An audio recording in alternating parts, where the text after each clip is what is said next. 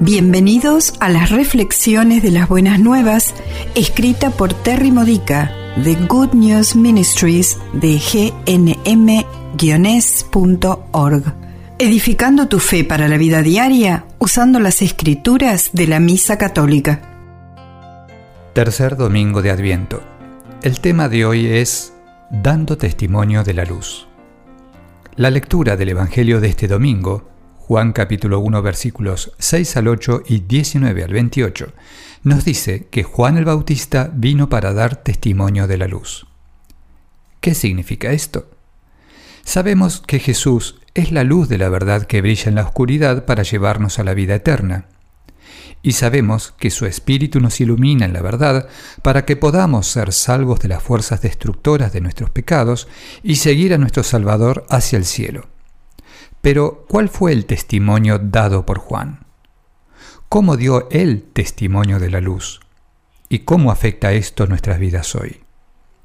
El testimonio de Juan fue, yo no soy el Mesías, yo soy una voz, una voz en el desierto. Y su testimonio nos lleva a la luz de Cristo, al desafiarnos con lo siguiente. ¿Dónde está tu vida árida y seca? Escucha. Cristo viene para encontrarte ahí.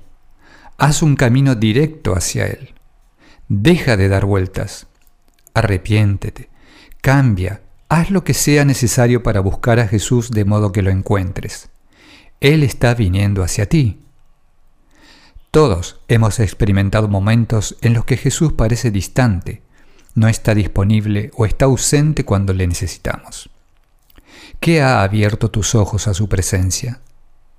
¿La voz de quién te ha hecho regresar a Dios?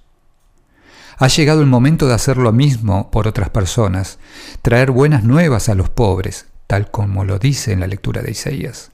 Sanar al quebrantado, proclamar la libertad a aquellos que son prisioneros de sus pecados y anunciar cómo ser bendecidos mediante una relación estrecha con el Señor. Todos tenemos el mismo testimonio y el mismo llamado que tuvo Juan, se supone que todos debemos ser voces que gritan lo suficientemente fuerte como para ser oídos por encima del ruido del mundo. Muchas almas se pierden en el desierto de la confusión, de la desesperación, del dolor, de la angustia y por supuesto del pecado. ¿Podemos legítimamente ignorar sus necesidades? ¿Es amoroso estar tan callados que ellos no puedan oír la verdad? Por supuesto que no. Algún día tendremos que explicar a Jesús por qué ignoramos nuestro llamado bautismal de ser la voz que hubiese podido ayudar a otros a encontrarle.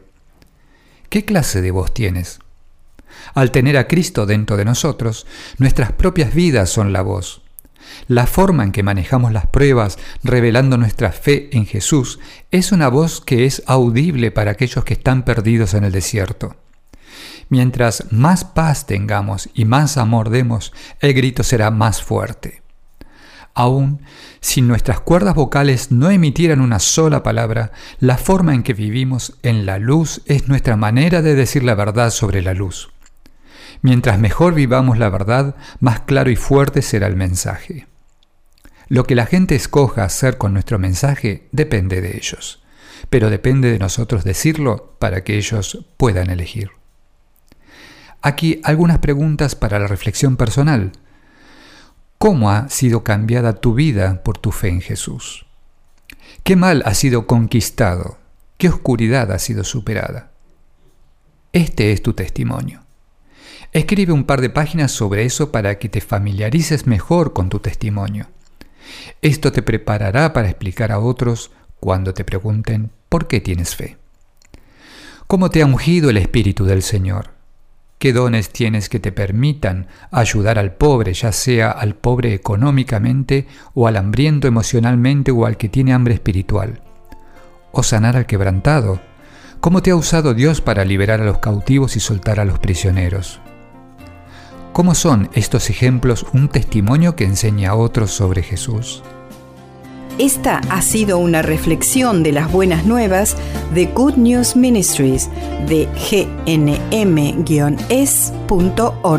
Para más edificadores de tu fe o para conocer más sobre este ministerio, ven y visita nuestro sitio web encontrarás reflexiones para recibir por correo o por mensaje de texto, retiros en línea, recursos de oración y mucho más para ayudarte a conocer el amor del Padre, para acercarte más a Cristo y ser lleno del Espíritu Santo. Visita hoy gnm-es.org.